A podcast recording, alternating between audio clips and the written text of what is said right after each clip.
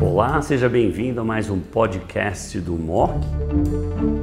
Hoje nós vamos falar sobre magnitude de ganho em oncologia e valor, com foco no conceito de número necessário para tratar.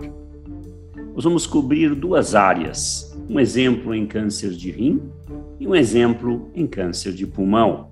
Para colocar isso em perspectiva, está conosco o Dr. Otávio Clark, vice-presidente da Oncologia do Cerner, que hoje está em Nova York. Está comigo também o Dr. Fábio Schultz, que vai dar um exemplo de um estudo importante em câncer de rim, e por fim, o William, que vai cobrir um exemplo em câncer de pulmão. Sejam bem-vindos ao Videomock do Brasil.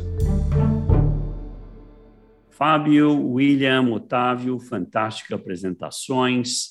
Nós vimos aqui as magnitudes do ganho em câncer de pulmão e câncer de rim, e o Otávio fez uma análise, inclusive detalhada, mostrando um estudo comparativo de ipinivo versus pembro com axitinib, falando do conceito de número necessário para tratar, que é calculado a diferença a um certo tempo, por exemplo, aos três anos, diferença absoluta em percentagem, você põe 100 dividido por essa diferença em percentagem e sai automaticamente o número para tratar.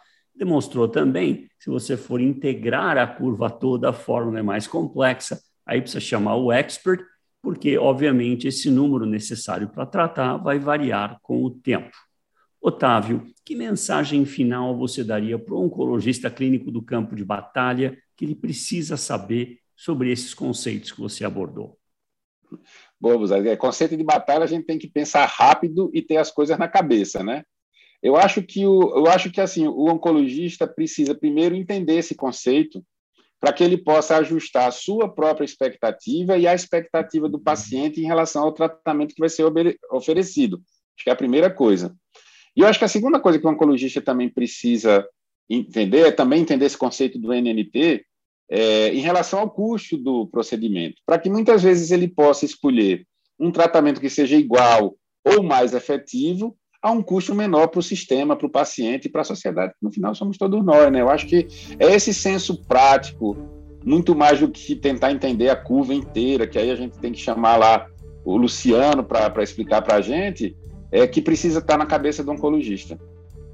Muito bom. Otávio, obrigadíssimo. Fábio, obrigado, William, obrigado. obrigado por participarem desse Videomock do Brasil.